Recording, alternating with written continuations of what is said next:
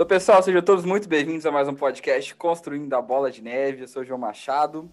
Hoje vamos falar de organização financeira, como é que a gente se organiza, como é que a gente cuida das nossas finanças para sobrar mais dinheiro para investir, para a gente não cair né, em nenhum problema e dar tudo certo aí nas nossas finanças. Tem aqui comigo, roteirista do podcast, meu parceiro Bernardo Vecchio. Fala, Bezão. Isso aí, João. Vamos conversar sobre como a gente pode controlar melhor as nossas despesas. Isso é muito importante, saber para onde está saindo, porque às vezes a gente está sem dinheiro no final do mês não sabe por quê, né? Então é importante manter esse controle e manter o controle também dos nossos investimentos, né? Não pode simplesmente investir, largar lá, não ter nenhum controle. Então vamos conversar disso aqui hoje. Vamos embora. Então vamos lá. Pela primeira vez aqui, Fernanda Magno, consultora financeira primeira inscrita da mentoria, né? E muito bem-vinda, Fernanda. Obrigada, obrigada, João, pelo convite. Vamos aí falar sobre organização financeira e ajudar ao máximo as pessoas a entenderem, né, sobre o seu dinheiro, se relacionar melhor com o seu dinheiro para poder usufruir bem dele. E temos aqui também meu grande amigo Cristiano Diniz, estudante de controladoria e finanças mais novo construtor de bola de neve. Fala aí, Cris. E aí, João, beleza? Muito obrigado aí de novo. Muito feliz de estar aqui com você, sempre é, tendo papos construtivos, né? Tanto para nós aqui quanto para todo mundo que vai ouvir, para a gente se tornar melhor financeiramente e não só isso, né? Se tornar melhor em nossa vida no geral. E aí, galera, para a gente começar, eu queria, na verdade, Fernando, que você se apresentasse rapidinho, só para o pessoal conhecer aqui quem que é a Fernanda, né? O que, que, que você faz, que é consultora financeira. Conta um pouquinho só do, do seu trabalho hoje aí para o pessoal entender. Bom, eu sou enfermeira de formação, né? E aí, em 2009, eu comecei a estudar sobre finanças, porque eu estava cuidada, eu estava é, devendo, usando cheque especial, pagando mínimo de fatura de cartão. E aí eu resolvi que eu tinha que mudar, que essa, essa vida não levava ninguém a lugar nenhum. E aí eu comecei a estudar, a tentar me reorganizar, é, é, aí comecei a, a, estudar organização financeira, como que a gente tem que fazer com o nosso dinheiro. E aí comecei vendo os vídeos da Nath, da Natália Arcuri, também ela me ajudou bastante. E aí, a partir daí, eu consegui me reestruturar. Levou alguns meses para eu conseguir sair dessa bola de neve negativa e agora entrar na bola de neve positiva. E aí eu vi que é possível né? Que algumas pessoas conseguem fazer sozinha e outras pessoas não, tem, não conseguem, porque não tem disciplina, porque não sabem por onde começar. Às vezes, só vendo os vídeos no YouTube não consegue. E aí eu resolvi é, ajudar essas pessoas é, através da consultoria. Então a gente entende mais ou menos como que está a vida da pessoa hoje, né? E aí a gente traça estratégias baseadas no, no, no, que ela pretende, quais são os objetivos dela, quais são as metas dela, e aí a partir daí a gente é, ajuda ela a controlar o dinheiro dela, né, ter noção do dinheiro dela, que muitas pessoas não têm noção, nem sabiam que tinham, é, em que estava gastando, né, simplesmente estava gastando, e geralmente é bem revelador essas, essas sessões de raio-x financeiro. E aí a ideia surgiu daí, de poder ajudar o máximo de pessoas que eu puder, porque eu sei uhum. que é uhum. possível. É só ter o querer, né? Só ter o querer. Não, legal. Isso é muito importante, e... né, gente? Porque eu vejo que eu quase caí numa dessas aí, que foi quando eu era mais novo. É, isso aí é muito engraçado, porque todo jovem, né, pelo menos quando tava assim no meu, no meu grupo, todo mundo queria ter um carro, né? E, e, cara, a gente, ah, todo mundo quer ter carro. Eu não sei, hoje que eu tenho meu carro, eu vejo graça nenhuma mais nisso, porque carro pra mim só dá trabalho. tem que lavar, tem que limpar, né? Tem que pagar, pagar, tem que pagar gasolina, pagar seguro. É, às vezes você precisa ir para algum lugar, o carro tá sem gasolina, tem que parar para abastecer, dá uma preguiça. Enfim, é, eu queria muito um carro, eu queria muito um carro, e aí foi, cara, eu não tenho dinheiro para comprar o carro. E aí tinha a parcela em 60 vezes, né? E aí eu fico pensando assim, eu não fiz isso, mas eu fico pensando que eu estaria pagando até hoje isso, né? Porque já mudou, poxa, minha vida mudou, deu um 360 total, saí do país e tudo, e eu estaria pagando até hoje esse carro, né? Então, ainda bem que eu não entrei nisso. Então, é legal as pessoas entenderem, né? Como que isso pode. A minha vida mudou completamente e eu não, nunca tinha ideia que ela ia mudar tanto. Eu podia ter atrapalhado todos os meus planos que eu tenho hoje, né? Por isso que é tão importante a gente já começar a pensar e mudar nossa mentalidade desde cedo, né? Ao invés de fazer o juro trabalhar a seu favor, né, John? Você estaria fazendo o juro trabalhar contra você. Ao invés de criar a bola de neve, você estaria diminuindo a bola de neve. Então, quem parcela em 60 vezes, imagina o tanto de juro que você vai ter que pagar numa parcela dessa, né? É, é, muito importante a gente ter noção disso. E às vezes é, os números que podem parecer pequenos, as pessoas olham ali, ah, é um númerozinho pequenininho. Quando você vai utilizando, é, vai somando tudo aquilo, vira um número muito grande em valores absolutos. Então tem que tomar muito cuidado. É, tem até aquele meme, né, que é quando você compra um carro parcelado, você fala assim, comprei o carro. Aí o banco fala assim, ganhei dois carros, né? Oh. fala aí, Cris.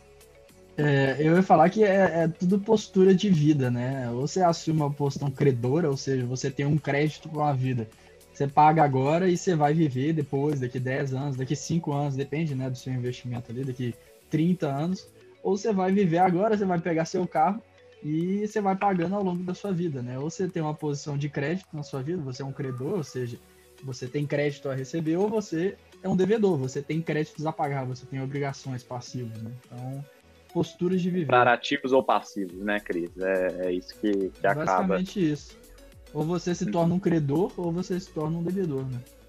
Exatamente. E, assim, não, não, não só ativos e passivos, porque todo mundo precisa de passivo, né? A gente precisa de ter algumas coisas, mas enfim, resumido é basicamente isso mesmo.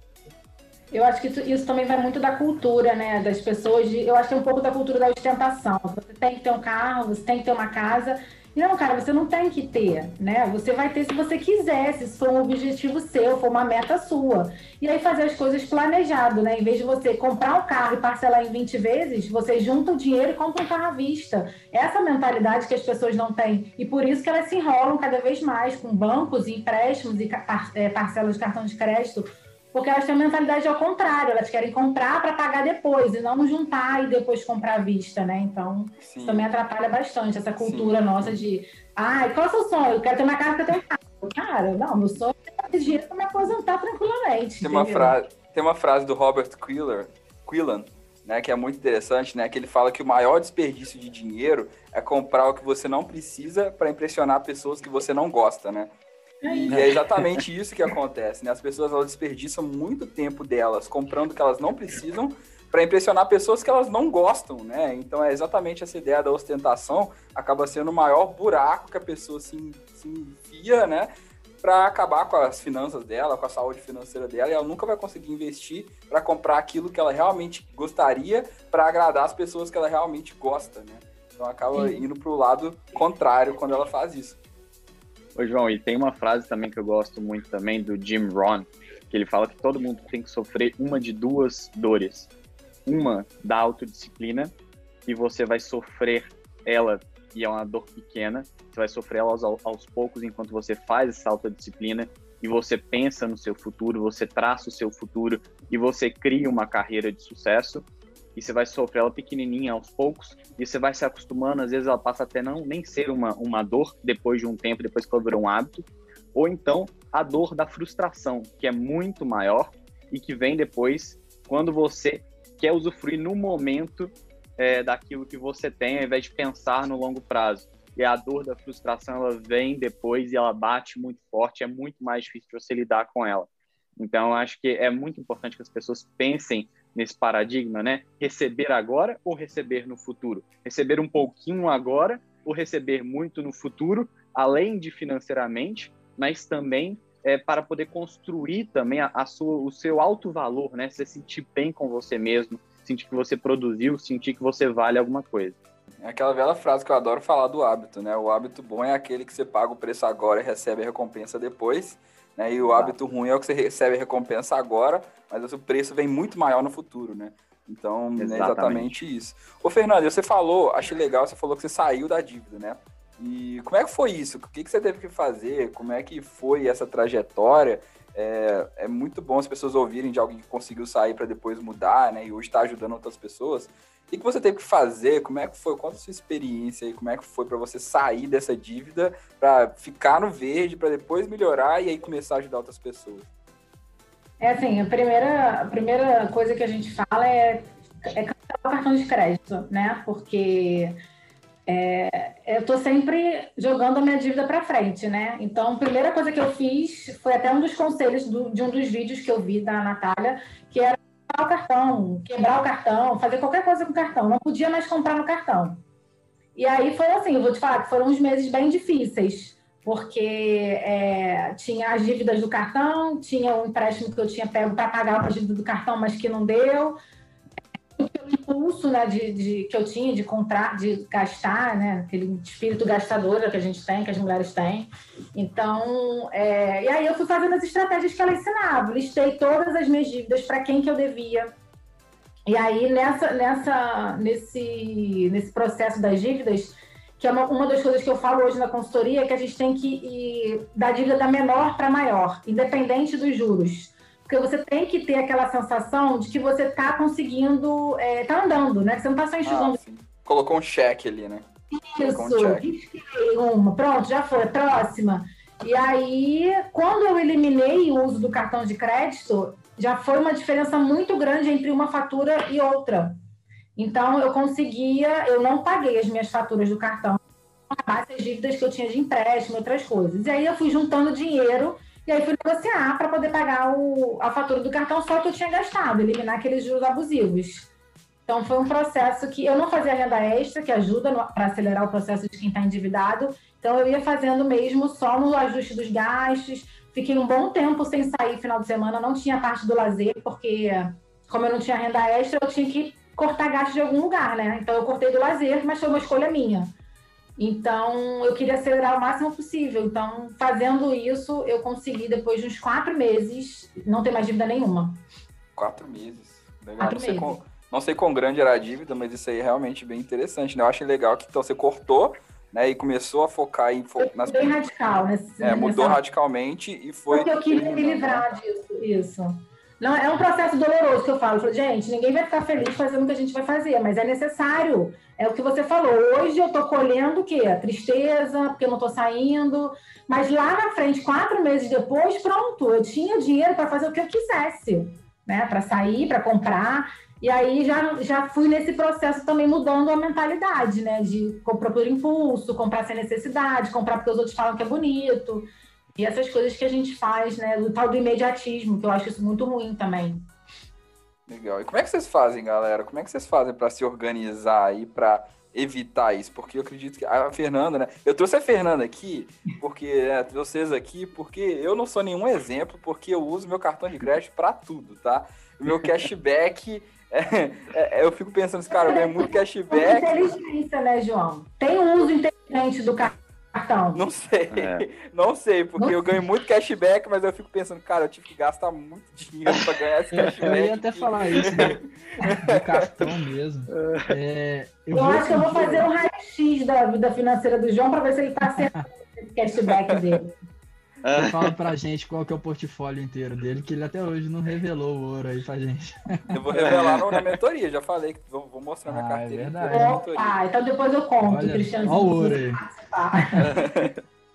é, mas eu ia comentar que eu vi outro dia um post do Thiago Reis, né, justamente falando que se usado com inteligência, o cartão de crédito deixa de ser o vilão e passa a ser um aliado. Então, Isso é, é, é, tudo a forma com que a gente lida, né? Segundo, tem uma organização chamada OCDE, ela, ela fala o que, que é alfabetização financeira. Eu anotei aqui. É, são três, três coisas que compõem a alfabetização financeira. Primeiro é seu comportamento financeiro, são seus hábitos, né? Que o João fala muito de hábitos aí, a Fernanda também comentou. É, o seu conhecimento financeiro, que é basicamente educação financeira mesmo, você conhecer os produtos financeiros, você entender o, a dívida, o juro composto, é, e tudo mais, e tem a atitude financeira que vem da gente, né? Da, da sua, seu perfil, da, é, das suas. Eu perdi o nome disso, mas é, tô, tô, tem os traços de personalidade, né? Cada um é de um jeito e cada um vai ter uma atitude financeira de acordo com o que você é. Mas se você tem o domínio das três, você tem, você é alfabetizado financeiramente. E então, o alfabetizado, que eu acredito que todos nós aqui somos, né, no, no, no momento, a gente consegue justamente usar o cartão com inteligência, ganhar milha, ganhar cashback, é, e não simplesmente se endividar. Hein? Então, enfim, eu acho que é tudo um conjunto e são situações, né? Igual a Fernanda tá falando, cada caso é um caso, cada, cada pessoa é de um jeito, cada família é de um jeito, cada dinheiro é de um jeito, né? Cada é, situação financeira. Não tem como traçar uma regra. Né? Esse uso inteligente do cartão que a gente fala é assim, porque as pessoas. Qual é a mentalidade das pessoas? Elas querem uma coisa, elas acham que o cartão está ali para ajudar elas. Então, elas usam o cartão até um pouco como extensão do salário, assim como usam o cheque especial como extensão do salário, né? Só que o cartão, cara, é eu sempre falo, gente, você tem dinheiro para comprar hoje? Não, não tem. Então, para que você vai comprar o cartão? Porque se não existisse cartão, você não compraria aquele item, né? Ou aquele serviço, aquele produto. Então, é assim que você tem que usar o cartão. Né? Ah, eu quero trocar meu celular. Então, você vai lá, junta o dinheiro do seu celular quando você juntar o dinheiro do seu celular, você vai lá na loja. Ah, não tem desconto à vista? Não. Então eu vou pagar no cartão. Tem desconto se eu pagar uma vez? Não, não tem. Então eu vou parcelar no cartão. Porque você já tem dinheiro. E se o seu cartão te dá um cashback, e agora esses cartões que estão dando dinheiro em cashback em investimentos, vale a pena. Você pega o dinheiro que você juntou do seu celular, coloca lá no Nubank rendendo, e todo mês você tira o, o relativo àquela parcela e paga a parcela do cartão.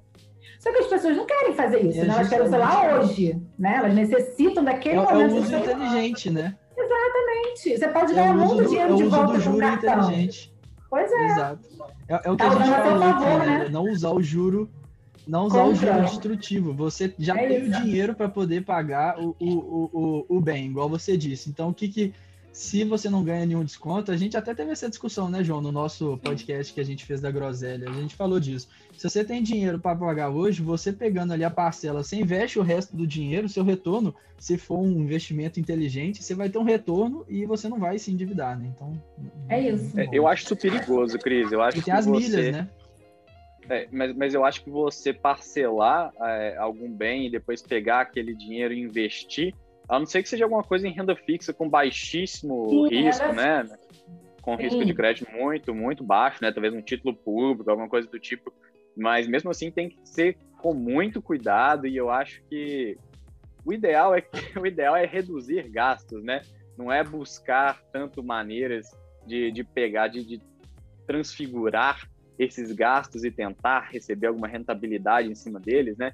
O ideal é reduzir gastos ao máximo é, viver uma vida, porque quanto mais austera é a vida que a gente tem hoje, mais é, expansionista a gente pode ser no futuro, né?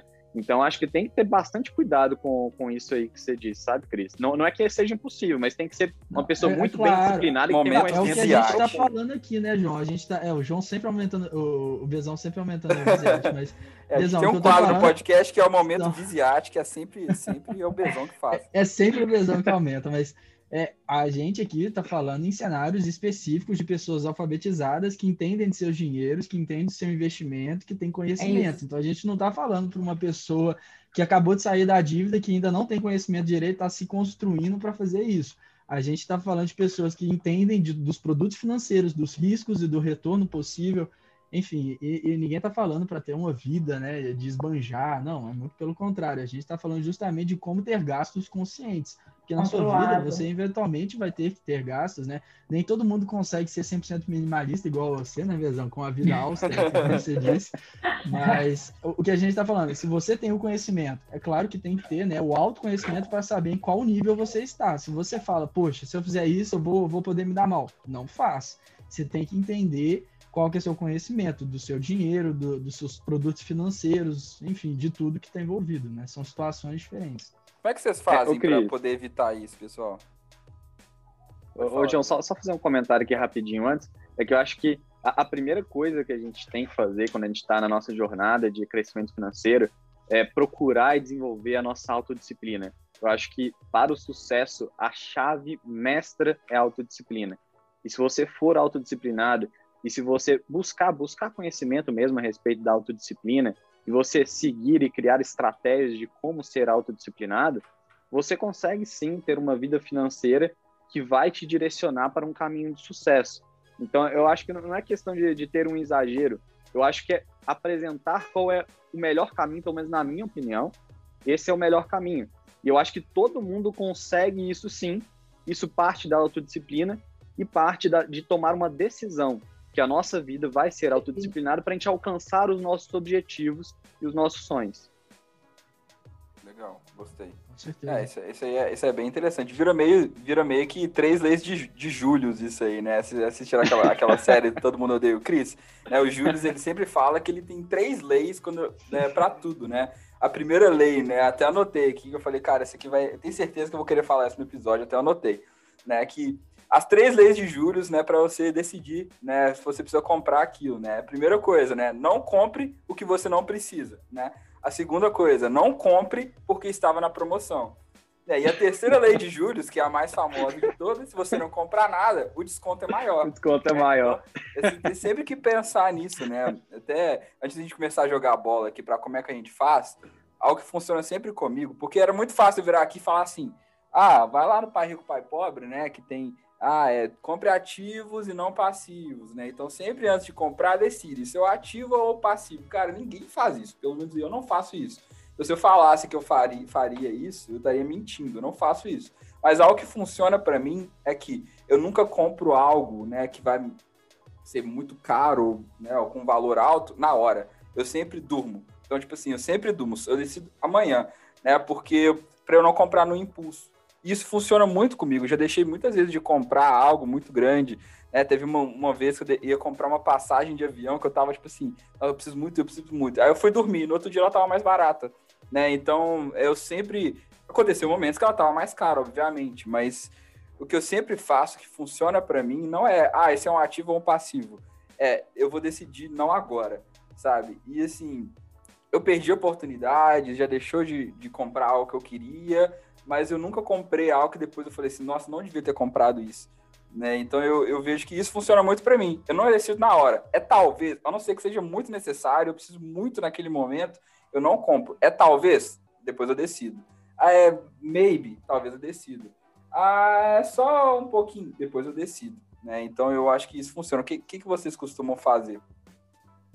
Isso é uma mudança de hábitos, né? Porque a pessoa ela vem de, de um espírito gastador e aí você conversa, começa com ela que ela tem que parar para pensar, né? A parte rápida do cérebro dela, sempre do, de todo mundo, é o que domina, porque é o, é o imediatismo, é o que, que as, as soluções mais rápidas. Então você tem que começar a fazer a parte devagar do seu cérebro, dominar a parte rápida. E como é que você faz isso? Se questionando.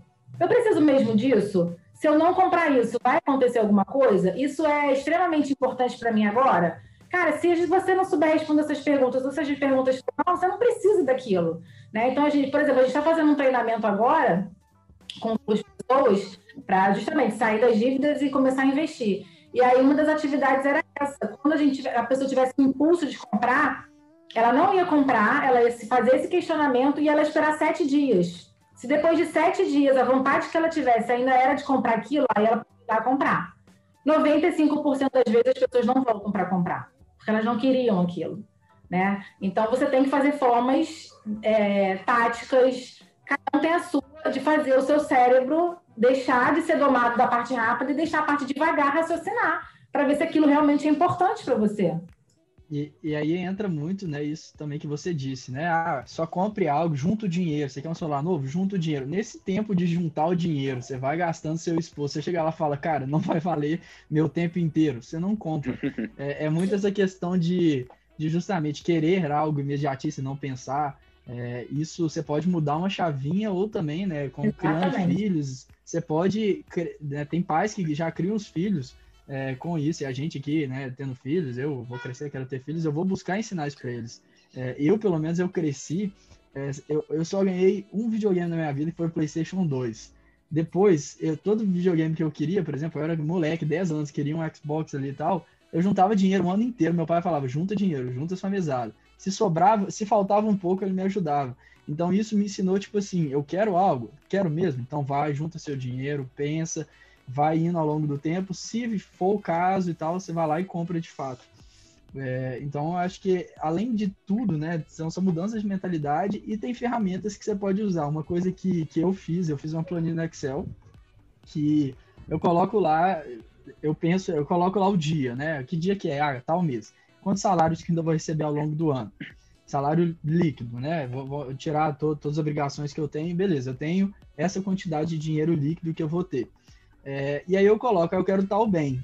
Qual que é a porcentagem do meu salário, tanto mensal líquido quanto anu, anual líquido, que aquele bem vai ocupar? Se eu falo, caraca, tá ocupando muito, muita porcentagem, não vale.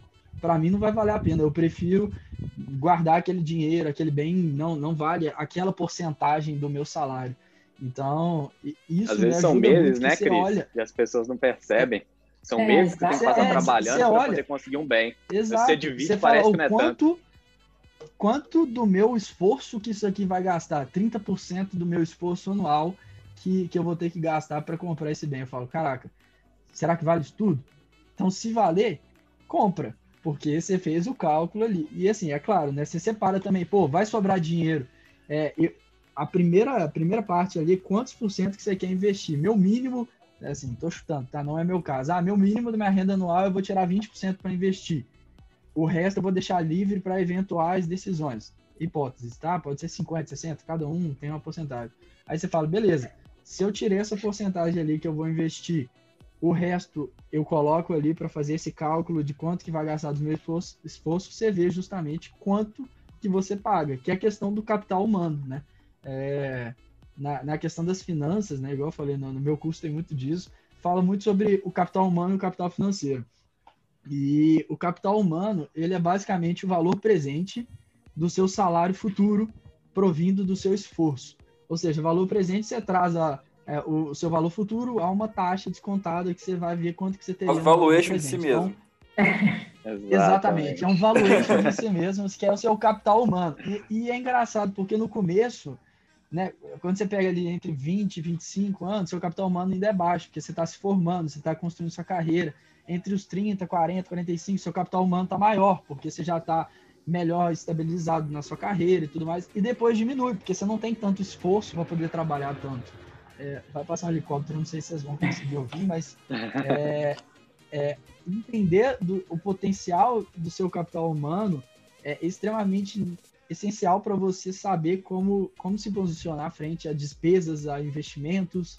E aí o capital financeiro é tudo que se acumula ao longo da sua vida, né? Então você tem que trabalhar, é o, é o que as pessoas falam invista em conhecimento invista em dinheiro. Investindo em, conhecimento, você está investindo no seu capital humano, investindo em dinheiro, né, em ativos, você está investindo no seu capital financeiro. Sua riqueza total somatório dos dois. Então, é, Legal, é, é, sempre bom a gente ter isso em mente para lidar com a vida, né? Lidar com, com despesas, investimentos e tudo mais. Legal, não conhecia esse conceito, achei bem interessante. Também não. Bacana. Eu achei legal também, Cris, essa todo história que você contou aqui aí. da faculdade. Faculdade é útil, gente. Faculdade às vezes é útil, né, gente? Às vezes, de vez em quando só. Inclusive, para o meu professor de cálculo, passou mais um dia onde eu não usei derivada na minha vida. Obrigado. Mas, enfim, continue. É, eu ia falar, Cris, que eu acho muito bacana isso aí que seu pai fez, porque cria esse, essa vontade desde pequeno, né? Isso é uma coisa que nós, como brasileiros, a gente não costuma ter nem na nossa vida pessoal, familiar, quanto na escola. Esse, esse, é um problema muito grande, né? A gente aprende tanta coisa inútil na escola que ninguém lembra depois que, que aprendeu lá desde pequeno, quando poderia estar tá aprendendo coisas de, de um valor muito grande que a gente poderia aplicar no nosso dia a dia todos os dias, né? Então, eu acho que o, o, o importante é, é, a gente fazer, isso que você falou foi muito legal também, Cris, da gente fazer é, uma, uma estimativa de quanto que a gente vai ter líquido no ano, e também fazer sempre é, um controle das nossas despesas. Né? Às vezes, se você tem muitas despesas, é bom fazer uma planilha. Eu tenho poucas despesas, eu consigo fazer minha, minha, minha meu controle a partir do próprio extrato do cartão, porque não é muita coisa só bater no olho e, e fazer uma reflexão em cima daquilo. Avaliar do que, olhar para trás, né? O passado, é importante estudar o passado, é importante estudar os nossos comportamentos. Então, fazer uma reflexão se o, o que a gente comprou ali é realmente necessário. A gente precisa de comprar aquilo de novo no futuro? Pode até ser um gasto pequeno, mas foi necessário? Valeu a pena aquele dinheiro? Ou a gente poderia ter feito, que nem você falou, Cris, investir em nós mesmos, aumentar o nosso capital humano? E qual que é o potencial de ganho disso no futuro? Que pode ser muito grande. A gente investir em nós mesmos pode ter um retorno futuro tremendo, ao invés de comprar algo que é, é, é realmente obsoleto e que daqui, sei lá, alguns meses, quem sabe algumas semanas, você até jogou pro lado, jogou no lixo. Para que, que você precisava daquilo? Então, acho que a reflexão também é muito importante. Olhar para trás e não negligenciar isso. Fazer uma reflexão se os gastos que nós tivemos, eles realmente eram importantes. Cara, eu quero saber como que a Fernanda faz para evitar os gastos que ela fugiu dessa pergunta. Ela falou assim, ah, faz isso, faz isso. ela falou, eu quero saber, Fernanda, tô curioso. Como é que você faz? Eu, não, então, eu, por exemplo, eu não vou no shopping e não levo cartão. Na verdade, eu não tenho mais cartão. Eu tenho um só agora que tem cashback é, 1% do, da fatura do cartão te dá. A Fernanda, já, a Fernanda já tem o um cartão da XP, é isso mesmo?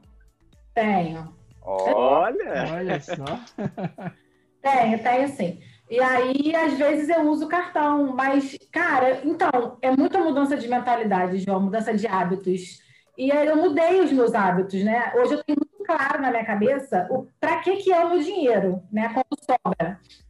Porque entra, eu tiro a parte do investimento, pago as contas e, e sempre sobra, né? Porque eu não sou mais uma pessoa consumista. Então, essa parte que sobra, às vezes eu tenho um filho adolescente e ele tá nessa mentalidade dos jogos, aí eu adotei com ele isso. Ele fala: Ah, posso comprar um jogo tal? Eu falei assim: não, hoje não. Vamos ver se daqui a uma semana você, eu vou ter dinheiro eu compro o jogo para você. Que aí é os sete dias que ele vai pensar se ele realmente quer comprar aquele jogo. E aí, às vezes, ele nem volta para falar comigo. Ou seja, ele não queria, era porque algum amigo dele falou. Então, eu mesmo, sem ele saber, eu mando ele fazer esse exercício de sete dias. Então, eu não, não eu mesma não, não tenho muito esses impulsos de gastar, não, cara. Eu, eu sou bem controlada agora. Eu, é que nem você falou, né, Fernanda? Você acaba virando a psicóloga também, né?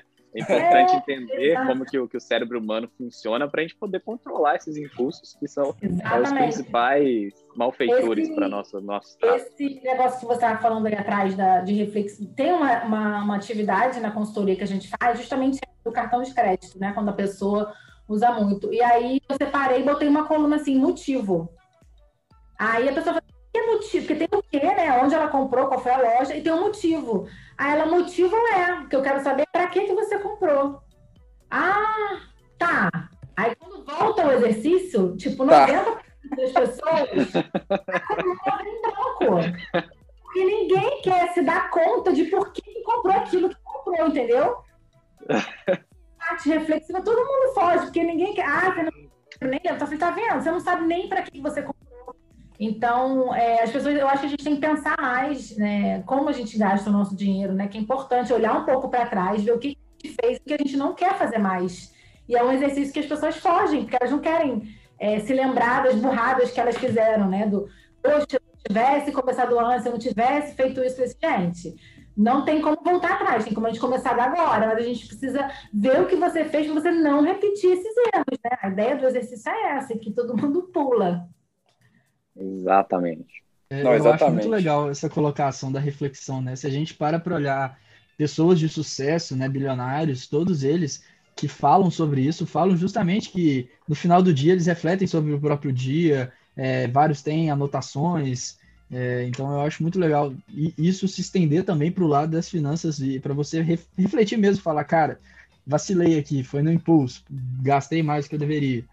E, e, é tudo, tudo uma mentalidade, né? O que eu não lembro quem falou, se foi João Bezão, da escola não, não ensinar as coisas né, necessárias. A gente teve essa discussão no nosso grupo outro dia. Cara, tanto de coisa inútil que a escola ensina, não ensina o básico do básico.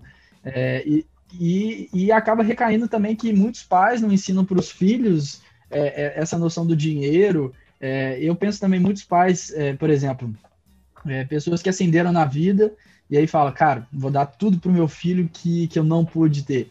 E aí o filho nasce sem entender o dinheiro, achar que tudo vem fácil na vida, né? É, então é muito importante é, ao longo da vida você entender que, assim, faz o que você tem que fazer e para você conseguir conquistar as suas coisas, né? Eu, por exemplo, eu, eu, eu falei, eu sempre gostei de jogo. Na sétima série eu comecei a vender azedinha na escola, porque não tinha nas, nas na, na, nos vendedores, não tinha azedinha, tinha acabado de lançar. Eu ia no centro, comprava e fazia meu tráfego, tráfico interno de azedinha para comprar jogo. Contrabando. Então, assim, é tudo. É, é, tudo assim. É, é, é o contrabando de, de azedinha, mas a ideia é você entender que você quer algo, provavelmente você vai ter que ir para correr, provavelmente não, com é. certeza você tem que correr atrás para construir o que você quer, né? É, e o dinheiro, é igual o Fernando falou, muitas pessoas acham, para mim é muito absurdo isso, você pensar que o cartão é uma extensão do seu salário. Cara, o cartão é uma obrigação que você vai ter ali, e, tipo assim, como, como que você está contando com o dinheiro a mais, sabe? O cartão é basicamente uma conta que você vai pagar obrigatoriamente que seu, seu salário tem que dar conta daquele dinheiro, né? Enfim. Assista o Dinheiro Explicado, galera. O Dinheiro Explicado, né? Que é uma série muito boa da Netflix. Ali, eles explicam como que o cartão de crédito ganha dinheiro. E aí você vai entender por que que, por que, que ele existe, né? O cartão de crédito ele não tá aí para Ah, para te ajudar, não. Ele tá lá para ganhar muito dinheiro. Né? E aí você vai, você vai começar a entender. E é, e é bem legal que eu queria até, vocês estavam falando, eu lembrei do Robert Kiyosaki, né? Que no livro Pai Rico, Pai Pobre, ele fala de como o pai rico dele ensinou para ele a conseguir as coisas, né? Porque o pai pobre dele falava assim: você nunca pode ter isso. Né? E falava assim: ah, eu quero um carro. Não, você não pode ter. Ah, eu quero um jogo. Você não pode ter. E aí, quando ele falava com o pai rico, o pai rico falava assim: tá, mas como que você pode ter? Pensa isso. Como que você pode ter? Né? Então, a, tudo começa a mudar quando você para de falar: eu não posso comprar isso, para como eu faço para eu poder comprar isso, né? Então, aí, ah, em vez de você criar né, sua dívida no cartão, você começa a realmente ganhar mais dinheiro, ganhar renda extra. Ah, eu quero muito isso. Ok, ganha renda extra. Pá, eu quero muito viajar. Em vez de se endividar, vai lá, ganha mais dinheiro e viaja, né? Uma coisa que funcionou muito comigo, que eu até lembrei agora falando, é que eu sempre ficava pensando, é, quanto que eu quero, sei lá, gastar aí algo por mês? E aí eu ficava tentando criar uma carteira de dividendo que me dava aquele dividendo todo mês para eu poder gastar para sempre, né? E isso me incentivou muito a criar essa ideia da bola de neve porque eu falava, cara, se eu criar uma carteira que vai cair sempre aquele dinheiro, eu posso torrar o tanto que eu quiser, porque no outro mês vai estar lá de novo. É, então, se a gente criar uma mentalidade assim, isso funcionou muito para mim. Eu, minha carteira de dividendos, ela funciona muito por isso. Eu fico pensando, cara, quando eu tiver 60 anos, sei lá, não sei quantos anos, eu vou ter lá minha carteira de dividendos e, e é isso, né? Eu vou poder torrar o dinheiro, vou poder gastar, vou poder comprar o que eu quiser, ou vou poder investir mais. Então eu acho que é uma, é uma mudança de mentalidade que aconteceu comigo, é isso que eu tento passar, né? Inclusive na mentoria, etc. Que é, que é isso, é pensar diferente, né? E isso o pai rico ensinou para ele, né? Falou assim, não, em vez de pensar, eu não, você não pode, né? Que o pai pobre falava, você não pode, acabou, ponto final. É tipo, como que eu posso, né? E isso aí muda tudo. Tem o caso que ele conta das, dos gibis no livro, né? Que ele eles tinham gibi, eles queriam ler mais gibi e tudo mais, não tinha dinheiro para comprar. E eles começaram a pegar gibi usado e alugar o gibi para as pessoas usarem ali. Ah, lê quantos gibi você quer por 10 centavos. E eles começaram a comprar o que eles conseguiam, né? É muito pensar fora da caixa, né? Igual o João falou, pô, vou fazer minha bola de neve para poder sustentar o que eu quero ali mensal e eu não tenho que tirar do meu dinheiro, do meu salário. Isso isso é genial. E, e, e, começa ali, né? Você poupa. A maioria das pessoas começa poupando porque quer comprar algo, mas quando você começa, é, é a faísca, né? Você começa aí e aí você fala, cara, eu vou. Pelo menos para mim foi assim, eu comecei a poupar desde criança porque eu precisava comprar tal coisa em tal momento. E aí você passa no momento, você fala assim, oh, eu vou poupar porque se eu investir lá na frente eu vou, vou colher muito mais, né? Então, eu lembro quando eu era criança, eu sempre fui antenado em tecnologia, eu ouvi falar de Bitcoin, aí eu falava, caraca, legal, genial, né? Só que na época era, eu tinha, sei lá, uns 10 ou 12 anos, era coisa mais de Deep Web, né? O pessoal usava para não ser rastreado. Eu nunca pensei em, oh, vou colocar 10 reais aqui, sabe? Se eu tivesse pensado. Não tinha nem conta bancária, né, Cris, para poder fazer. É, exato, tipo eu não tinha nem conta. Eu falo, no cartão. Né? Eu, eu, falo assim, pai, compra uma Bitcoin aqui. Ele não ia nem entender, né? Mas é, é, é, tudo mentalidade, né? Se a gente começa ali a pensar diferente, você olha para o mundo de forma diferente, né? Então. É, acho é eu acho que o conceito também que entra aqui de, de self-reliance, que é depender de si mesma. E, e pensar que se você quer mudar a sua vida, se você quer chegar em algum lugar, a única pessoa que pode mudar isso é você. Os fatores externos, eles vão continuar lá. Você Sim. haja ou não haja. Mas para que você consiga ter sucesso, você tem que buscar o seu caminho, você tem que traçar as suas estratégias, você tem que buscar o conhecimento necessário, você tem que trabalhar duro e você tem que ir atrás e depender de si mesmo, porque você é a única pessoa que pode mudar a você mesmo. Não adianta querer que os outros tentem te dar alguma coisa, tentem te mudar, não adianta. Você pode procurar ajuda, mas tem que partir de você. A gente não consegue realmente fazer nada sozinho nesse mundo. Mas a iniciativa de procurar ajuda dos outros também tem que partir de você. Então é depender de você e pensar que você que vai mudar a sua própria vida. Boa, Até cara. porque, né? Como que você vai fazer um networking bom, ter um ciclo bom se você não faz nada? Você vai estar lá num né? ciclo de pessoas que constroem coisas, que investem, que são fodas, e você vai chegar lá, você não vai contribuir nada. Por que, que as pessoas vão te manter por perto, né? Você quer estar perto de pessoas boas, corre atrás para poder entrar no ciclo, né? Igual você falou, tem que partir de si mesmo.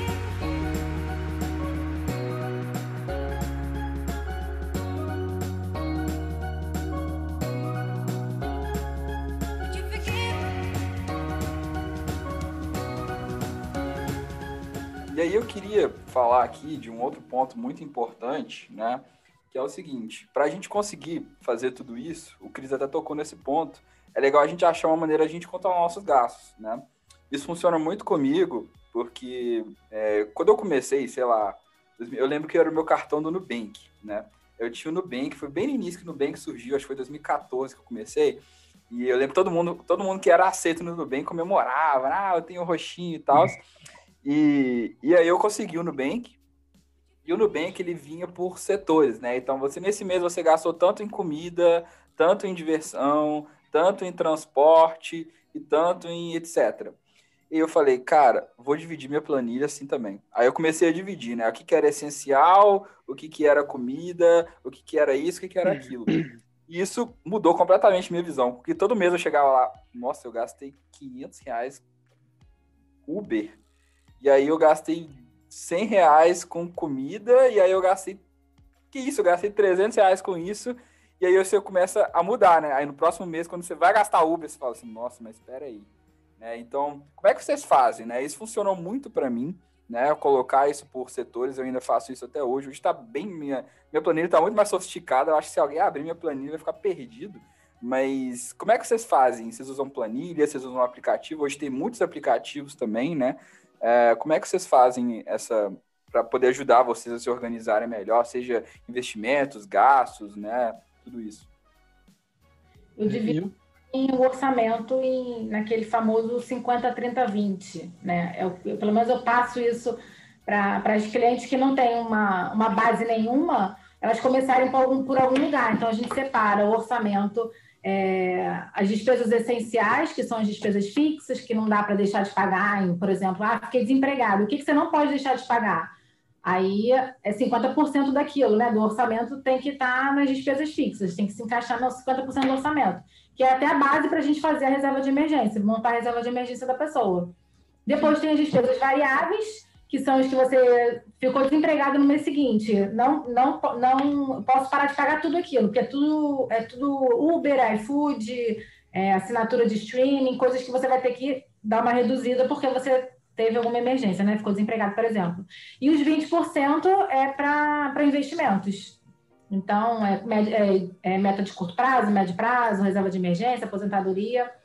E aí depois eu falo para ela que aquilo ali é uma ideia, ela pode adequar a realidade dela, depois se ela quiser investir 30, se eu gastar 20 com lazer, que é 40, 20, 40, entendeu? Cada um depois vai, com o seu controle já feito, ela consegue, ah, não, eu quero investir mais, eu não quero só 20. Não, então vamos investir 30 e reduzir aonde? Onde você vai tirar esses 10? Ah, das variáveis. Aí a gente vai ajustando para cada um. Mas eu uso a planilha também assim, separada, as despesas fixas, variáveis e o que vai para o investimento. Legal, isso funciona muito para mim também. Inclusive, esses dias eu cancelei, o, cancelei duas assinaturas que doeu lá no coração, mas que foi. Nem usava, né? Nem usava. Na verdade, é. No dia da live você falou isso, que tava, quando a gente falou sobre isso, você falou assim. Ah, Não, galera, eu tenho todas as assinaturas possíveis.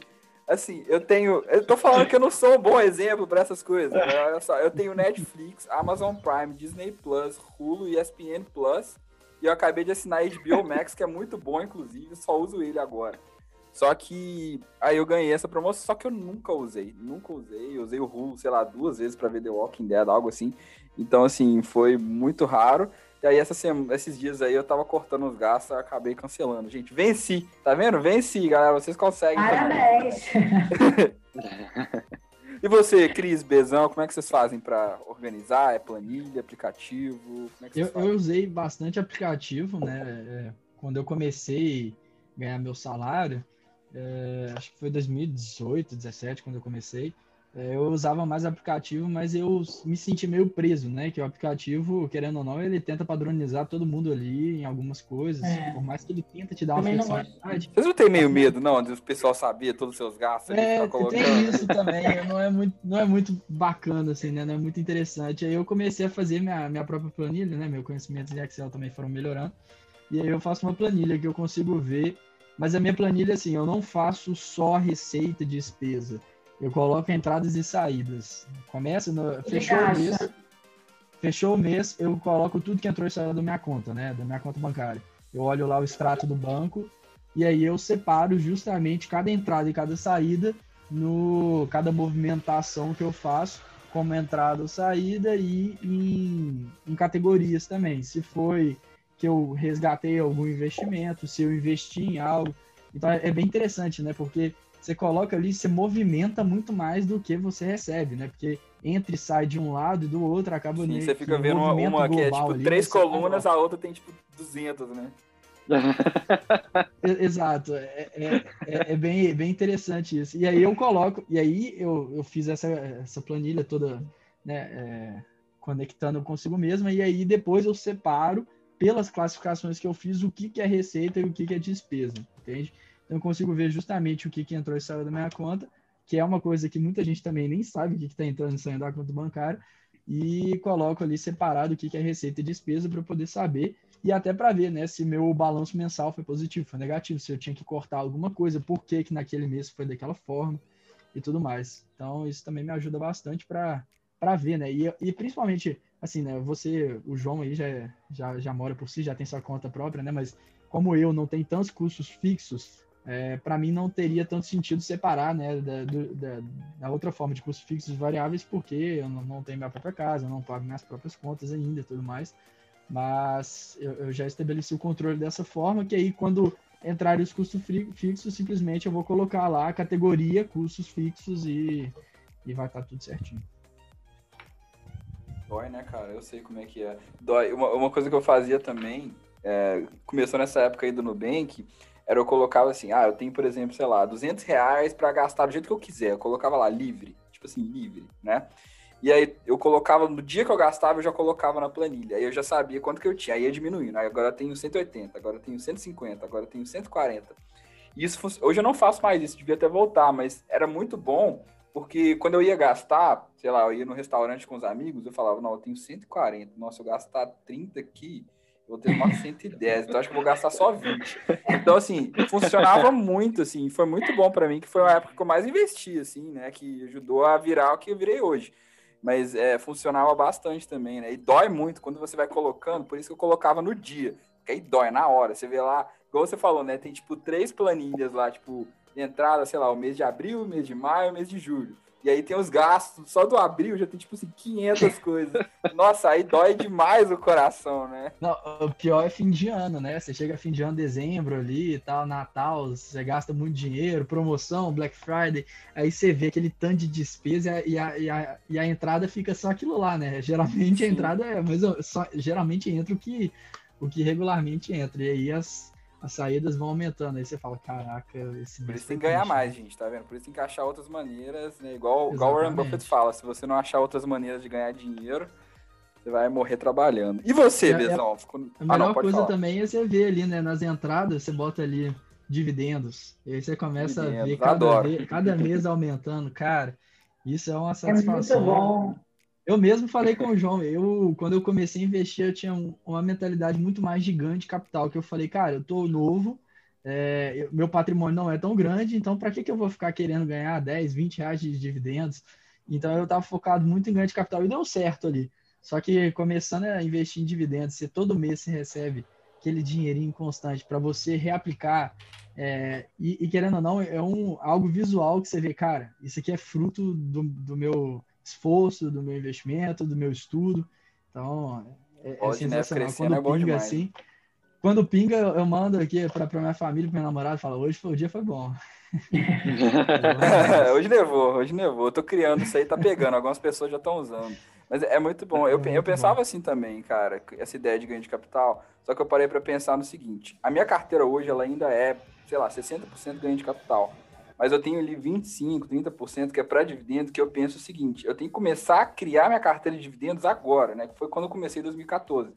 Porque eu vou criando ela aos poucos e o ganho de capital vai lá, voando, caindo, subindo, caindo e voando, mas eu vou criando aos pouquinhos. É como se fosse assim, eu estivesse construindo um castelo, pedra por pedra, né? Enquanto os, os, os guardas estão lá fora caçando, entendeu? Então, tipo, eu tô ali construindo aos pouquinhos para ganhar. É claro que agora eu não vou viver disso.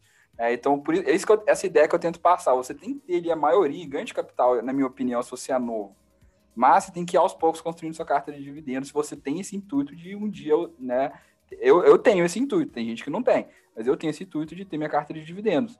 Então, aí você já vai construindo ela agora, porque, ah, eu vou ganhar mil por cento e lá no futuro eu compro minhas empresas de dividendo. Elas vão estar muito mais caras, entendeu? Então é melhor sair construindo ela agora e, e, e, montando essa carteira, que é muito gratificante, né? Igual o Cris falou, e isso eu, eu, vejo que eu tenho incentivado muita gente a fazer isso também, que eu sempre posto lá, né, os meus rendimentos. Cara, às vezes caiu, sei lá, 15 centavos, mas eu coloco lá, tipo, rendeu, entendeu? Porque o pessoal gosta, eles gostam, eles falam, eu posso ter isso também, né? Então, isso, essa mudança aí, é, ela é muito importante. Eu, eu peço, foi mal até mesmo, tá? De, de te impedir de contar a sua, sua tática, mas só para continuar nesse, finalizar esse assunto, é, isso é até uma coisa, né? A gente sabe, a gente que investe, a gente sabe, né? A gente que começou novo, é, muita gente fala assim, ah, não tem como investir ganhando pouco, e aí vem a, e a gente sabe que não, que não é não é o fato, né? A questão do bem-estar financeiro não depende da renda, é tudo, né? Os seus hábitos, os seus costumes. Ou seja, você tem um, um, um costume de investir, você tem um bem-estar financeiro, ou seja, você controla suas finanças, você investe, isso independe da renda. Então, igual o João falou, assim, cara, você quer eu, eu, justamente quando eu, você começou a eu comecei a te acompanhar, você começou a fazer seus podcasts, e eu comecei a refletir sobre dividendos, eu pensei, pô, se eu quero no futuro ter minha carteira de investimentos, eu sei que eu não, não devo pensar na renda, porque é um costume que eu vou que, que a gente constrói desde cedo, né? Então, justamente os hábitos, tem meses que você vai e coloca 10 reais, 20 reais, quando você não tem dinheiro suficiente para poder investir. O que importa, importa é ter o costume, você tá ali, você está investindo, e, e você tá ali, você está controlando seu dinheiro, né? Tem muita gente nova que te escuta e vai pensar, pô, não preciso disso. Aí do nada você recebe, você é efetivado, você recebe um, um aumento, uma promoção, você começa a ganhar muito, você já está descontrolado porque você não tinha o costume antes quando você tinha pouco, né? Então, o importante é começou, começar desde cedo para no futuro não dar problema. Porque tem gente que ganha muito dinheiro, mas que tem uma saúde financeira muito pior do que uma pessoa que ganha muito menos. Porque aquela pessoa que ganha muito menos entende do dinheiro, aplica direito e, e sabe lidar melhor com o dinheiro. Né? Isso, não é, é só quanto você ganha, é como você gasta, né? Exatamente, eu falei isso agora. Eu sempre falo isso, que não é sobre o, que, o quanto você ganha, né? Mas o que você faz com aquilo que você ganha. Né? E aí, essa crença que as pessoas têm de falar assim: ah, isso não é para mim, a bolsa não é para mim. Como assim? Não, a bolsa é para todo mundo, todo mundo pode investir. Ah, mas eu ganho pouco, mas não importa. Se você ganha pouco, todo mês você faz sobrar dinheiro, você pega esse dinheiro que sobrou e você investe. É isso. É essa mentalidade que as pessoas não têm. E que a gente tenta, durante a consultoria, tirar essas crenças dela de que eu não posso, não consigo, isso não é para mim para ela entender que ela também pode, mesmo ganhando um salário mínimo, por exemplo. Gente, é, Itaúsa tá ali, né? 10, 11 é reais você compra, você vira sócio da, da Itaúsa, pô. Como é que você é. consegue? Por isso que eu falo que é construindo, gente. Por isso que eu falo, a minha carteira não tá pronta, né? Às vezes eu, eu ganho muito dividendo, eu falo assim, caramba, ganhei muito dividendo, mas minha carteira não tá pronta. Não daria para eu viver dividendo hoje. Não daria. Assim, não daria. Então eu fico pensando, cara, eu tô construindo, né? E eu tô tentando ajudar as pessoas a virem comigo. Tipo, cara, vamos construindo aos poucos. Eu, quando eu tinha. Foi 2014, eu não esqueço a data. Foi 2014 que eu comecei. Eu ganhei, sei lá, 10 centavos. Depois foi para 30 centavos. Aí depois foi para um real, dois reais. E aí, quando você muda a mentalidade, parece que as coisas começam a caminhar tudo para dar certo, sabe? Começa a chegar cheque. Ontem chegou um cheque de 300 dólares para mim, que eu nem sei de onde que era, de um negócio que eu fiz há muito tempo atrás. Então, assim, o dinheiro começa a vir de todo lugar e aí você tem que estar preparado para você investir, né? Eu pego esse dinheiro, eu envio, eu nem penso o que, que eu vou fazer, eu sempre pego e invisto, sabe? Então você tem que se, se preparar antes. Foi o que funcionou para mim. Você tem que ir construindo aos poucos. Ninguém vai chegar e vai pegar uma carteira, pum, agora eu ganho 5 mil reais por mês de dividendo. Não é assim que funciona, a não sei que você tenha muito dinheiro. É, invista tudo de uma vez só, né? Ganhou na Mega Sena, ganhou uma herança e investiu, comprou. Exatamente. Coisa na, na minha isso, Mas geralmente não é o que faz, geralmente faz igual o Big Brother, é. né? Vai lá e compra carro, apartamento. É, eu achei legal é isso que você falou, João. Sempre volta na questão da mentalidade. O mais difícil é você se controlar, organizar o seu orçamento. O mais difícil é você mudar a sua mentalidade, né? Virar a chavinha, é isso. Porque se você não fizer Construir isso... Construir aos poucos é muito melhor. Construir aos poucos é você... é muito melhor. Ah, se você não fizer isso, você pode ser organizada do mundo, mas se a sua cabeça não estiver fazendo, não tiver com a mentalidade que você tem que botar o dinheiro para trabalhar para você e não você para ele, nada que você faça vai dar certo. e hoje, ah, hoje é muito mais fácil. Hoje é muito mais fácil da gente investir, porque o Charles veio aqui, ele comentou que na época dele, quando ele começou, você tinha que ter contatos ali, você tinha que conhecer Sim. quem que estava naquele e-mail, né? Hoje não precisa, gente. Hoje tem uma abundância de, de conhecimento, a, a, a, comunicação que a internet trouxe, toda a informação que a internet trouxe, e que está disponível para a gente poder utilizar ela de maneira virtuosa, ao invés de gastar o nosso tempo e, e estragar a nossa mente, tudo que a gente pode tirar de lá, todo o conhecimento que a gente pode tirar de lá, e como o sistema ficou muito mais simples hoje. Hoje a gente tem o home broker que a gente pode acessar da nossa própria casa. Hoje a gente tem corretoras taxa zero. A gente não paga taxa, paga muito pouquinho, né? É tudo muito mais fácil, mais rápido, mais simples.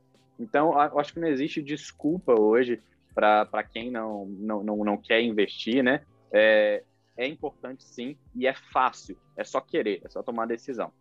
E Muito só legal, voltando isso. um pouquinho aqui, gente, eu queria só discordar do, do Cris e do João aqui, eu tenho uma opinião um pouco diferente. Momento Viziate, coloca aí, edição. Momento Viziate. A gente vai, a gente vai criar uma... Vou criar uma trilha sonora para o momento Viziate aqui, ó. Vai, é bom que no e... nosso grupo, no podcast, o Bezão sempre aumenta o Visiate. Muito obrigado, Bezão. É, galera, para quem não sabe o que é Visiate, vamos explicar rapidinho aqui, né? Que o Visiate é, é, um, é uma. A gente vai falar disso na mentoria, né? Aí, ó, o Fernando já vai ficar até animado aí, mas eu vou explicar tudo de Visiate na mentoria. Mas é, que eu tô até lendo o livro, o livro tá até aqui, ó. Né, o Thinking Fast and Slow. Né, mas é, a ideia do Visiate é what you see is all there is, né? Que é o seguinte, o que você vê é o que você sabe. Né? Então, você precisa ter outras visões para poder aumentar o seu conhecimento. Por isso que é bom você ter outras pessoas, estar tá sempre em contrato com outras pessoas para aumentar o seu visiate, né? Porque se, se você só depender do que você viu, você nunca vai saber nada. Né? Se você não ler os livros, não ver vídeos, você ia ter só a sua visão. Então, é exatamente por isso que é legal sempre ter pessoas que discordam de você para você aumentar seu visiate, né? Para isso que temos o Bezão aqui para aumentar o visiate do podcast, velho. Coloca a trilha aí do visiate agora. Vai, Bezão. Isso aí, João. E, e, eu acho que é muito legal isso, porque é importante a gente ter é, diversas perspectivas para a gente poder formar a nossa. O que é importante é a gente formar a nossa, não é seguir o conselho de, de alguém e, ir atrás daquilo só porque tal pessoa falou. É escutar todos os pontos de vista e criar a própria opinião e achar Sim. o que, que é, é, realmente válido. Eu acho que isso é muito importante. Mas eu queria é, essa, essa, eu queria discordar a respeito do, dos dividendos, porque eu não vejo é, a necessidade, pelo menos de uma pessoa que está é, ali no, com, por volta dos seus 20 anos, 30 anos, de ter uma carteira de dividendos simplesmente porque no futuro pensa em ter uma carteira de dividendos. Porque é um futuro longínquo, eu acho, é, até o momento onde você vai ter, até quiser se, se, se preparar. Mas eu acho que ter uma carteira de dividendos, na minha, na minha perspectiva, é um custo de oportunidade porque acho que os retornos com a carteira de dividendos pode trazer, pelo menos por causa dos dividendos. Eu não digo que é um problema ter empresas que são conhecidas por pagar dividendos, mas não por este motivo, mas sim porque talvez a empresa pode estar mal precificada, porque a empresa pode ser uma boa empresa e pode crescer também, mas não apenas por causa do dividendo. Porque se a gente for pegar, por exemplo, alguns meses atrás, lá nos Estados Unidos, uma das empresas, pelo menos das grandes empresas que mais pagavam dividendos era a ExxonMobil. Estava com dividend yield de mais ou menos 10%. E a gente tem que lembrar que nos Estados Unidos existe uma retenção de imposto de renda na fonte de 30%. Então esse yield já cai para 7%. Então você vai pensar 7%. E o quanto, aí eu acho que isso é um custo de oportunidade, porque conseguir um retorno acima de 7% ao ano não é algo difícil de se fazer, contanto que você tenha conhecimento. Não é algo difícil de se fazer. Então, eu acho que, que isso se torna um custo de oportunidade focar em dividendos. Porque se você for pegar a própria ExxonMobil como um exemplo, o ganho que ela teve com a valorização de mercado foi muito maior que a possibilidade de dividendo que ela poderia ter pago. Ela teve um ganho de praticamente 100% desde as mínimas lá que ela estava por volta de 30 dólares, agora que ela já está chegando por volta de 50. Teve uma queda recente, eventos recentes que, que, deram problemas, mas chegou por volta de 60 dólares. Então teve um ganho, uma apreciação de capital de quase 100%, sendo que você poderia ter um retorno máximo com o seu dividendo das empresas que mais pagava dividendo de 7%. Então acho que se torna um custo de oportunidade ter uma parte da carteira alocada pensando em dividendo por dividendo, não pela empresa em si. E eu acho que ter essa mentalidade também só do dividendo, às vezes pode tirar o seu foco de realmente entender o business da, da empresa, entender o management da empresa, onde que ela quer chegar e pensar só, ah, vou estar tá, vou tá pegando essa, essa empresa aqui porque ela paga muito dividendo, é das que mais paga dividendo. eu acho que existe esse risco também de, de mudança de mentalidade das pessoas que eu não acho saudável. Por isso que eu não concordo com essa mentalidade de ter dividendo por ter dividendo.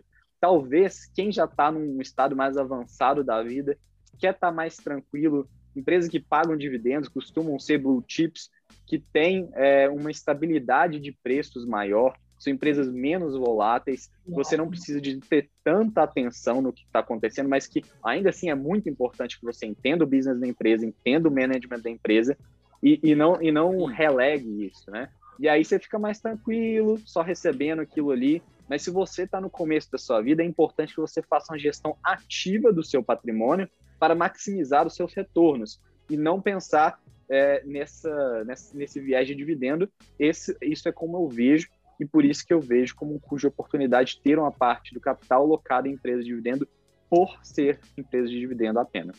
Não, eu entendo, eu entendo seu ponto, Biazão, mas é que assim, o que eu vejo é o seguinte, eu acho que se você comprar a empresa só por dividendo, aí eu acho errado, né? Eu acho que o ponto aqui, que eu sempre quis dizer, é o seguinte, é de você ter empresas que você pode contar com ela. E aí que você entrou no ponto, né, que é a blue chip, né? Eu vou dar um exemplo aqui, né, da, da Black Decker, né, que é uma das maiores pagadoras de dividendo da história, né? Paga dividendo aí há 58 anos. 58 anos, né? Nossa. É, assim, é, assim, eu acho que minha mãe acabou de passar disso. Então, assim, pensa, né? Então, antes da minha, minha mãe era criança, a Black Decker já estava pagando dividendo, né? Então, é, isso aí é, é, importante pensar. Ela passou por guerra, ela passou por crise, ela passou por tanta coisa e ela continuou pagando dividendo. Então, ela é uma empresa que eu posso confiar, né? Então, assim, eu acho que a colocação do Bezos é muito boa. Não pode comprar só por dividendo mas eu vejo que ter aquele dividendo ali, principalmente em momentos, né, pode ser um custo de oportunidade, mas o que eu percebi é que principalmente nas, nas, últimas duas crises que eu passei, que foi essa pandemia, que foi absurda, né, e que teve outra antes, que foi a primeira que eu passei, que quando você tem esses ativos na sua carteira, eles acabam te deixando muito mais tranquilo para você aproveitar as oportunidades né? Então, é, eu tinha lá meus fundos imobiliários me pagando dividendo, e aí eu comprei Itaús a sete reais, feliz da vida, né? Comprei Nossa, JHSF a dois reais. Por quê? Porque eu sabia que meus fundos imobiliários estavam mantendo a minha carteira ali com a menor volatilidade deles, né? Então aí hoje eu acabei tendo um ganho de capital absurdo com essas empresas que eu comprei na baixa, né? E ainda tenho meus dividendos caindo lá normalmente, né? Então, eu acho que assim, a ideia do dividendo, ela não pode ser por dividendo em si, né? Tem que ser uma ideia de realimentação da sua carteira e de proteção. Eu vejo isso mais como uma proteção mesmo, porque quando acontece algo, eu tenho aqueles dividendos ali me salvando, né? Os meus fundos imobiliários, a, minha, a própria Exxon, né? A minha queridinha, eu adoro a Exxon. Todo mundo sabe, eu falo, morro de falar da Exxon, é XOM, é, é um coração o XOM, né? Porque ela tá sempre ali pagando dividendos, já passou por guerra, teve crise de petróleo, teve crise disso, governo, passou por quantos governos, governo democrata, governo, enfim, passou por tanta coisa e ainda tá pagando dividendo e ainda tá crescendo, né? Mas eu concordo que não pode comprar dividendo por dividendo, né? Que senão você vai. Pega as empresas que mais pagam dividendo, elas são empresas que estão caindo, né? E como o preço está caindo, o dividendo está crescendo, né? Não, não exatamente porque ela está pagando mais dividendo, mas porque o preço está caindo em relação ao dividendo, o dividendo está subindo.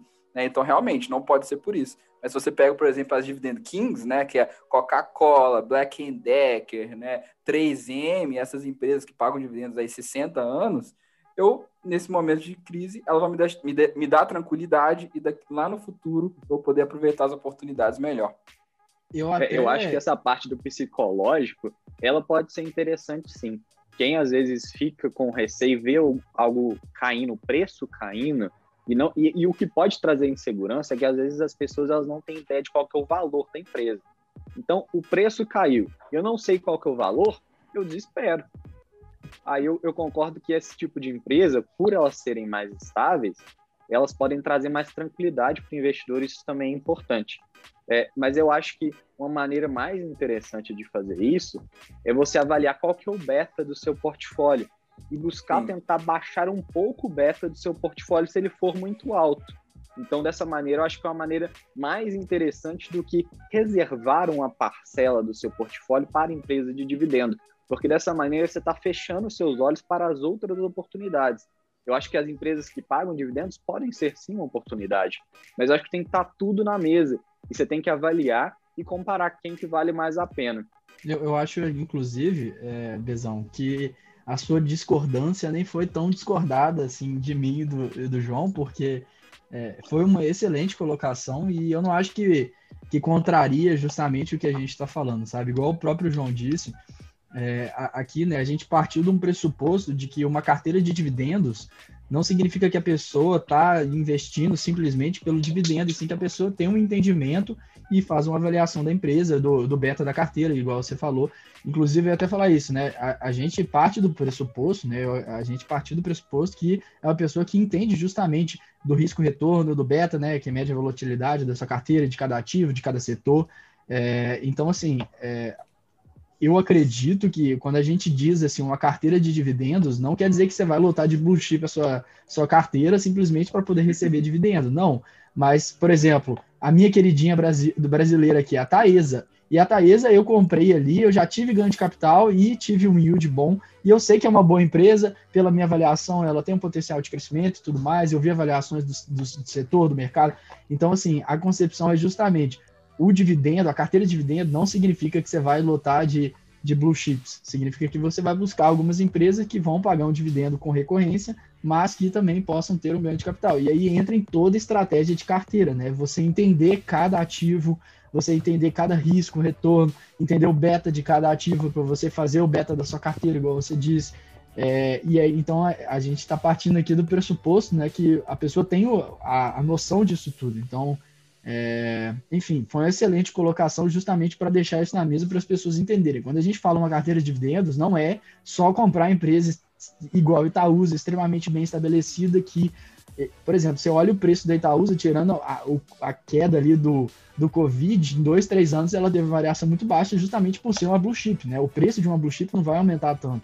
Então, é, a, a gente, quando a gente fala disso, de carteira de dividendos, é justamente é, entendendo cada ação e o potencial que ela vai te dar de um retorno ali e de uma própria segurança e do beta, que justamente vai abaixar a volatilidade, que vai segurar ali é, a sua carteira em momentos de crise, né? Tudo questão de proteção também. É, então é, é, inteligência, né? Estratégia na hora de montar a carteira, que eu sei que todos nós aqui a gente entende, mas é extremamente importante deixar isso bem claro para todo mundo. Então foi um excelente. É, o custo oportunidade, o custo oportunidade é essencial nesse momento aí, porque eu vejo assim, às vezes você compra ali. Aconteceu com, com REITs, por exemplo, né? Eu posso, eu posso dar um exemplo em REITs em fundos imobiliários, né? Que foi com REITs, que foi com o SLG, que é a minha segunda maior posição da carteira, não só em REITs, mas da minha carteira, né? O SLG, que é o, né, que é o Rich, que tem os melhores escritórios do mundo, né, que ele tem a maioria daquelas lajes que a gente vê em Nova York, nos filmes, eles gravam muito filme nas lajes desse, do SLG, e, e ele começou a cair, né, durante a pandemia, perdeu o preço, só que nenhum inquilino saiu, inclusive os inquilinos estavam todos pagando em dia, e ele perdeu quase 60% do valor, né, e ele ainda estava pagando dividendos, ele continuou pagando dividendos, né, e aí eu entrei com o peso que eu podia, né? Assim, todo o dinheiro que eu tinha na, naquele momento ali eu coloquei. Né? Hoje ela triplicou de valor, né? Ela triplicou de valor, tá? Eu ganhei um ganho aí três, três vezes. E ainda tá me pagando um dividendo aí de 12, 13, 14% ao ano, né? Então, assim, eu claro que assim, é um custo de oportunidade que você tem que avaliar, né? Talvez naquele momento eu podia ficar ali focado em outras empresas, mas como eu conhecia, como eu trabalho com isso, né? Como eu tenho esse conhecimento, foi muito mais fácil. Então, eu acho que assim, esse custo de oportunidade vai mudar de pessoa para pessoa. Aí eu acredito na carta de dividendos, eu acredito. A Fernanda tá calada, ela adora dividendo também, ela vai falar aí. mas é, eu adoro dividendo, eu vejo que isso te incentiva a investir mais, te incentiva a ter aquela realimentação da carteira, igual eu falei, dá essa proteção. Mas eu entendo dessas empresas, né? Eu não compro qualquer coisa, eu compro é BB Seguridade, eu compro é Taesa, entendeu? Então não é qualquer coisa, né? Eu acho que essa colocação do Bezão foi muito feliz nisso, que você também não pode comprar só por né, dividendo em si. Mas eu não vejo isso é, não é só olhar o yield e falar é. e falar, eba, vou, vou ganhar dividendo. Não façam isso. Entendam o business, entendam a empresa, entenda tudo, tudo. Quando você vai investir, você vai se tornar um sócio. Então você não vai simplesmente colocar o pezinho ali porque você viu o yield que te interessou, né? Entenda o que, que você está se metendo, né? Excelente colocação mesmo. É porque muita gente hoje, tá, a gente fala que são os caçadores de dividendos, né? Então, não quer saber dos fundamentos da empresa, quer saber qual é o yield. Primeira pergunta, tá pagando quanto? E E aí você fica assim, gente, não é só isso, né? E quando você começa a tentar explicar, a pessoa não quer saber. Então vai acabar acontecendo, né, de uma hora, vai dar ruim. Tipo, como todo mundo dá de exemplo, lá o XPCM, não é aquele do Macaé, aquele fundo imobiliário? Sim, sim. Que era da tá... Petrobras, né? Que a Petrobras saiu, aí o preço caiu, aí todo mundo começou a comprar, mas não tinha Petrobras, então por que, que ia comprar, né? um de alto porque ele estava distribuindo a multa e a cota só caía. Então estava com o yield lá em cima. E as pessoas comprando, sabe? Assim, uma coisa muito insana. Eu acho que as pessoas são meio loucas, porque é, não estudam o ativo, sabe? A empresa, onde está colocando seu dinheiro. E aí eu achei que é o erro, né? Que acontece de muita gente dizer, ah, a bolsa não é para mim, ano é cassino, por causa desse, dessa mentalidade. É, mas eu sou, eu gosto de dividendo. Eu gosto bastante de dividendo. A minha carteira é mais, majoritariamente dividendo, mas eu também não tenho mais 20 anos, eu já estou na metade do caminho lá da. Então, eu tenho uma meta de, de da, da, independência financeira, que é viver dos meus rendimentos, então eu estou bem mais focada, assim, mas eu não, não fecho os olhos para as oportunidades é, de, uma, por exemplo, uma small cap, separar um pouquinho da minha, da minha, da, do, da minha carteira para, né, numa aposta, numa empresa de crescimento. Acho que é válido, sim depois que estudar a empresa, né? Lógico. E o legal é que seus dividendos podem te capacitar justamente a aproveitar oportunidades, né? Então, se você entende bem da sua carteira, você montou sua carteira com uma estratégia que você sabe o que, você está fazendo, você vai conseguir aproveitar as oportunidades. E... É, eu já comprei várias vezes, já peguei os rendimentos dos fundos imobiliários para comprar uma ação, porque tava, eu tinha estudado ela, estava numa boa oportunidade, era uma ação Incrível. de dividendo. Mas era uma ação que tem potencial de crescimento. E aí, se ela pagar dividendo, melhor ainda, né? Eu, eu, eu, eu penso assim. Então, é, o dividendos para mim, nesse momento, me ajuda nisso, né? Então, é uma coisa que eu não abro mão não quero que seja minoria na minha carteira, mas é o, a minha estratégia, né? Dentro do que eu tracei para mim.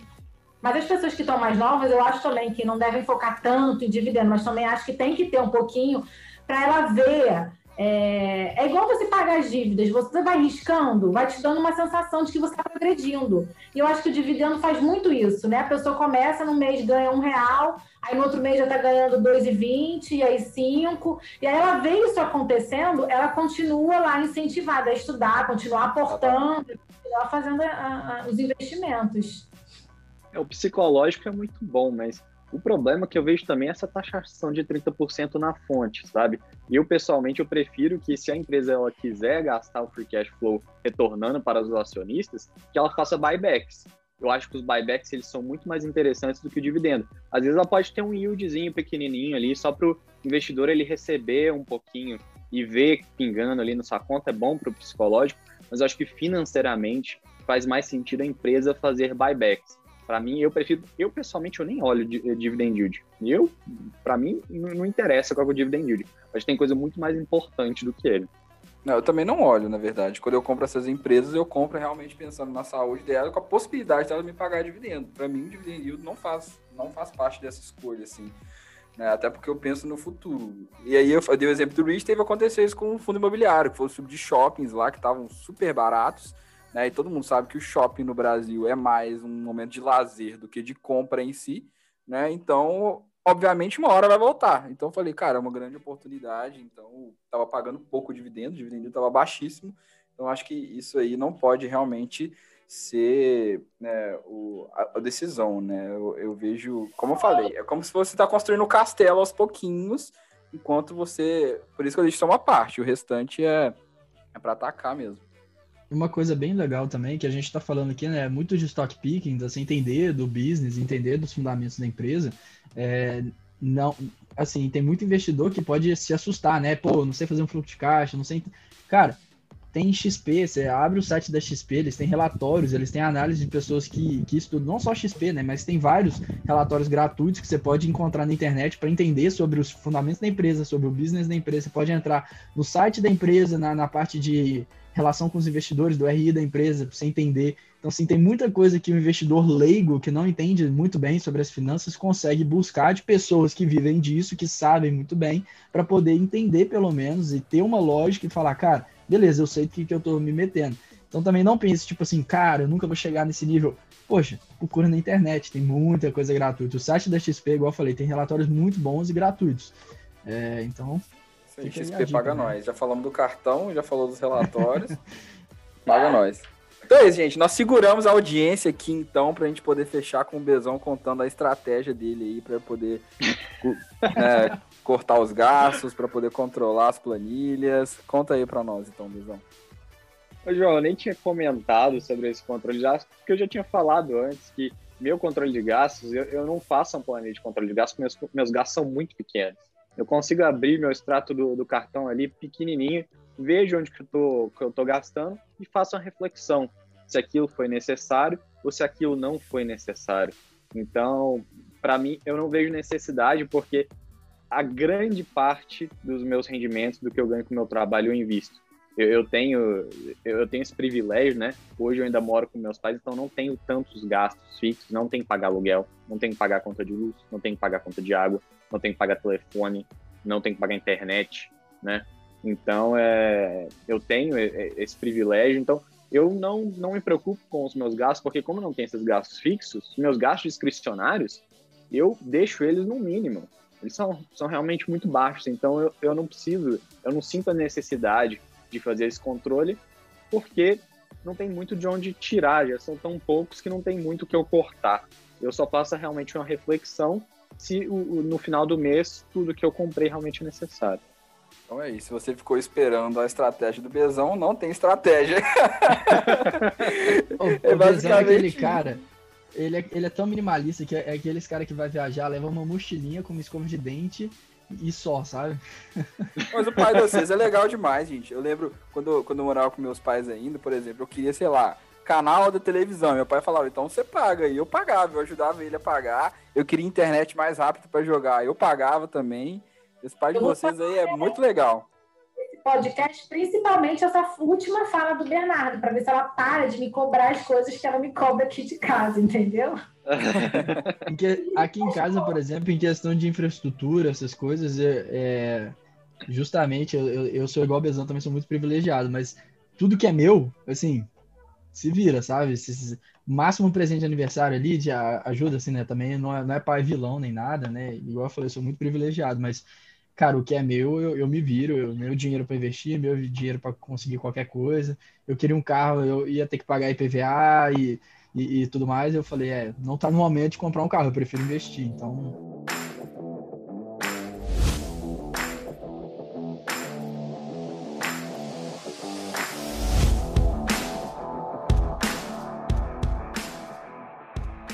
É isso, então com isso vamos terminando o nosso podcast. Queria agradecer vocês aí, principalmente né, a Fernanda aí, a nossa consultora primeira inscrita na mentoria, pessoal. Sigam esse caminho, então a gente vai deixar aqui todas as gráficas. Façam como a Fernanda, isso aí. Façam como a Fernanda. Fernanda, muito obrigado, foi muito bom.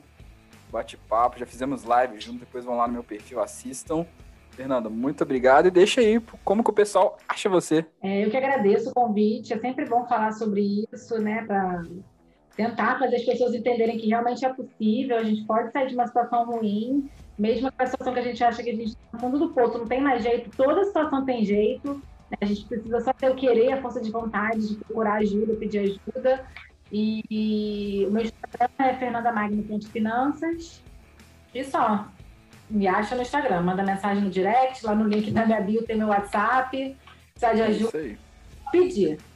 Isso aí, gente. Se quiserem marcar uma, uma raio-x financeira, eu tô com medo agora, ela quer fazer meu raio-x financeiro. Marquem lá um raio-x com a Fernanda. E o Cris, nosso controlador e financeiro aqui do podcast Construtor de Bola de Neve. Muito obrigado. Valeu, João. Eu que agradeço. É sempre bom estar aqui. Igual eu falei, são papos muito bons, né? A gente falar de coisas que agregam em nossa vida e na vida das pessoas, então estou sempre disponível aí. Meu Instagram não, não é de finanças, então não vou deixar aí nem nada, mas quem sabe no futuro eu tô com meus projetos aí, né, não, João? Aí, ó, o cara tá com os projetos, ele me contou, pois é, vamos ver. Quem Isso. sabe no futuro solta alguma coisa aí. Isso Valeu, aí. Pessoal. E o nosso novo blogueiro aí do podcast, Bernardo Vecchio.